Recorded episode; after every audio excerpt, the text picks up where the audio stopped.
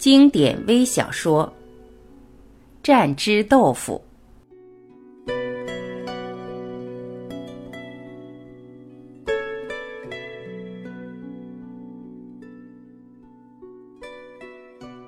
公司对面新餐馆开张，中午几个同事约在一起过去吃午饭。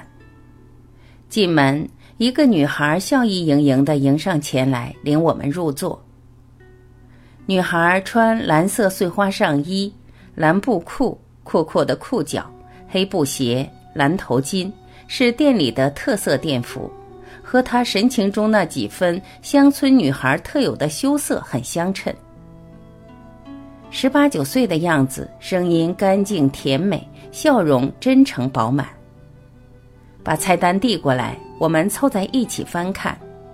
有同事问：“小妹，有啥好吃的？推荐一下。”女孩抿抿嘴，报了三两样特色菜，然后说：“我们店的蘸汁豆腐不错的，豆腐嫩，味道纯又有营养。”女孩子吃了可以美容，还不长胖，点一份吧。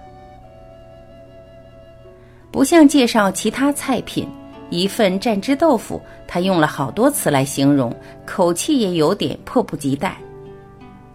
是招牌菜吗？我抬头问他，他的脸忽然有点红了，摇头，小声说：“不是的，不过……”声音又急促起来。不骗大家，真的很好吃，可以尝一尝啊！我们都笑起来。菜单上一份蘸汁豆腐不过六块钱，实在不是太值得去推荐，就要了一份。菜陆续上来，包括那盘豆腐，尝了一口，味道的确不错，不似市场上卖的豆腐那样水，颜色也好，味道也纯。像小时候吃过的那种老豆腐，蘸的调味汁是酒花，也像自己家里做的，味道很纯正。女孩没有撒谎，这道蘸汁豆腐虽不是店中招牌菜，但的确可口。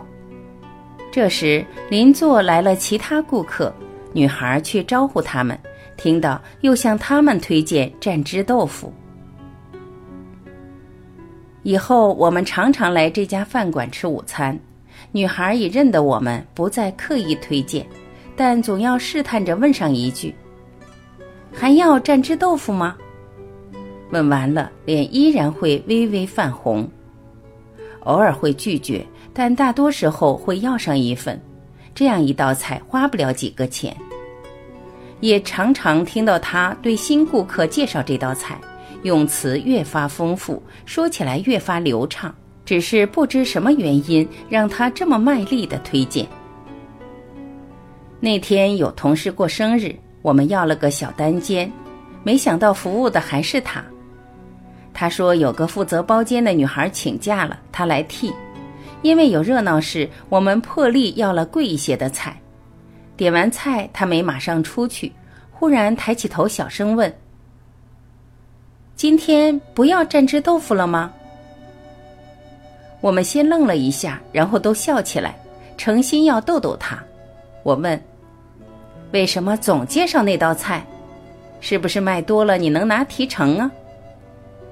他的脸顿时红起来，不是以往那种羞涩的红，而是着急的涨红了，慌忙的摆着手：“不，不是的，不是那样的。那为什么呢？”同事说：“你要不说原因，以后我们再也不吃蘸汁豆腐了。”女孩的唇又抿起来，低着头沉吟一小会儿，小声说：“我说了，你们不许说出去。”得到我们的保证后，他才说：“这些豆腐是我爸做的，酒花是我妈做的。我来城里打工，他们不放心，也来了。”在城里租了间小房子，做我们家乡的豆腐和酒花。我来饭店上班，店里管食宿，爸爸做好的豆腐送到这里来，这样他们每天都能来看看我。开始老板不想要，爸求了半天，老板才答应卖一段时间看看，如果卖得好就一直要，不好就算了。老板不知道我是他女儿。窄小的空间，只有女孩细细的声音在讲述一个关于爱与生存的温暖画面。一个沧桑的男人在城市的某个角落和妻子一起，每天泡豆子、磨豆腐、做酒花，然后大清早蹬着三轮车赶到这家餐馆。而他们心爱的女儿，不管睡得多晚，也总会早早起来，装作无意碰到。帮着把豆腐抬到后厨。没有人时，母亲会飞快地取出一些小点心、水果或者换洗的衣服，塞到女孩手里。而隔一段时间，女孩会塞给母亲一些她打工赚来的钱。那些钱，他们要攒起来，在家乡盖栋新房子。母亲还会留一些做女孩的嫁妆。女孩不再说话。怯怯地看着我们，好半天竟然没人说话。最后还是过生日的小何打破沉默，说：“今天我生日，请大家每人吃一份蘸汁豆腐。”女孩诧异的看着他，慌忙摆手：“别别，姐姐，豆腐吃多了会腻的。”小妹，我们爱吃。小何说。真的爱吃，我们跟着附和，然后催他：“快写上啊，一人一份。”女孩站在那里看着我们，眼泪忽然掉了下来。她边擦边不好意思的笑，擦完眼泪，拿着单子跑了出去。从那以后，每次去吃饭。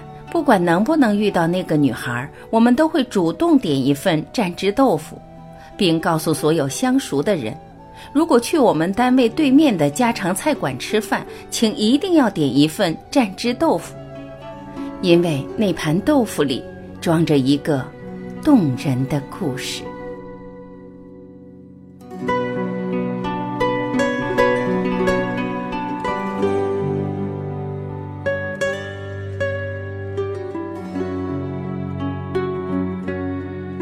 谢聆听，我是晚琪，我们明天再会。